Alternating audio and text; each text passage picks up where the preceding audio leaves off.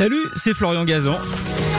Tout l'été sur RTL, dans l'émission Ça va faire des histoires, on vous raconte des anecdotes incroyables, farfelues et parfois absurdes, tout ça dans la bonne humeur, et racontées par les meilleurs. D'ailleurs, je leur laisse le micro.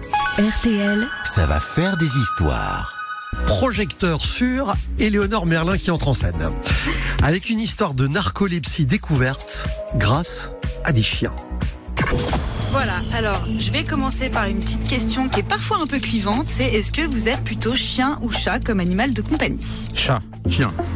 Ah, l'un Chat. l'autre et chat, deux chats. Eh ben, vous allez peut-être changer d'avis justement grâce à cette histoire, puisque je vais vous montrer que les chiens peuvent apporter beaucoup à l'homme. C'est une histoire qui m'a été racontée par le professeur Emmanuel Mignot. Alors à l'époque, dans les années 80, c'est encore un très jeune médecin, mais très brillant, euh, spécialisé dans les troubles du sommeil. Il exerce euh, à l'université de Stanford en Californie, où il cherche à percer les mystères d'une maladie qui est la narcolepsie. Donc euh, la narcolepsie, c'est quand on est victime d'endormissement euh, soudain et incontrôlé. En gros, on peut s'endor- s'endormir n'importe où, n'importe quand. On peut absolument pas lutter. Et, alors et, attention, c'est pas euh, je somnole un peu après le déjeuner du midi. Quand on pique, Vous sombrez vraiment. Non, c'est pas ça. Ah non non voilà exactement c'est vraiment on est au courant en général on, on a même les, les, les muscles qui se relâchent on s'effondre donc c'est vraiment une maladie euh, compliquée à vivre Euh, et puis surtout il n'y a pas vraiment de traitement le seul traitement qu'on ait c'est à base d'amphétamine donc ça stimule l'éveil c'est évidemment il y a des risques d'accoutumance en plus et, euh, et puis en plus ça s'attaque aux symptômes et pas du tout à la cause Euh, dans les années 80 Vraiment, la cause de ces endormissements soudains reste très mystérieux. Donc évidemment, ça aiguise euh, la curiosité de notre chercheur Emmanuel Mignot. Et c'est là que nos chiens entrent en scène.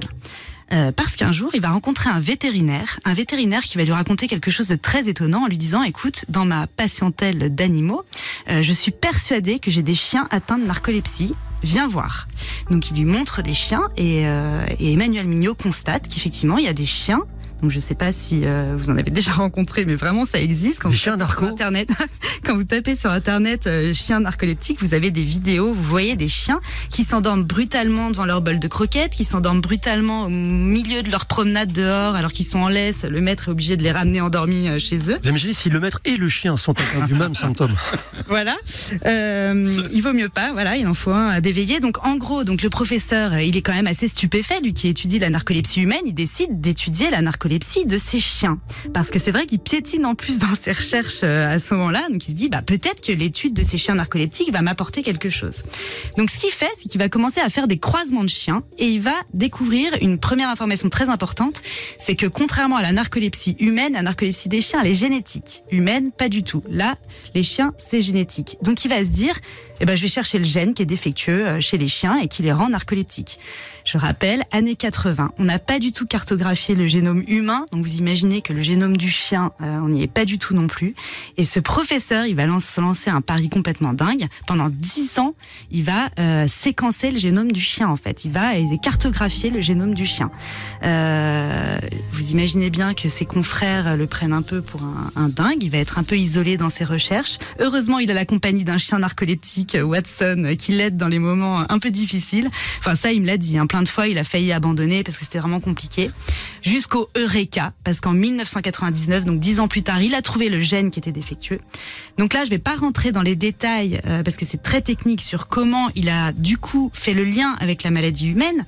Mais en gros, ce gène défectueux lui a fait trouver que le problème des personnes narcoleptiques, c'est qu'elles ne fabriquent plus une protéine euh, dans le cerveau qui s'appelle l'orexine. C'est une protéine qu'on a tous quand on n'est pas narcoleptique. C'est une protéine qui nous permet de rester éveillé ou de s'endormir. Donc ça régule l'éveil. Et du coup, les narcoleptiques ne fabriquent pas cette molécule. Et donc ce qu'il faut retenir, c'est qu'aujourd'hui, on est en train de travailler sur des traitements euh, très prometteurs pour euh, les personnes narcoleptiques en travaillant sur cette orexine, en essayant de refaire créer l'orexine par les cerveaux des personnes narcoleptiques.